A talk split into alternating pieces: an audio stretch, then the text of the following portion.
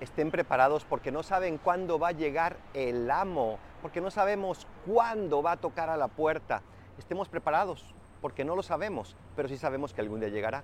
Pero fíjate qué hermoso, estar preparado no significa nada más estarlo por miedo, porque algún día imagínate que no esté preparado, sino que estar preparado significa vivir amando y por eso vivir felices.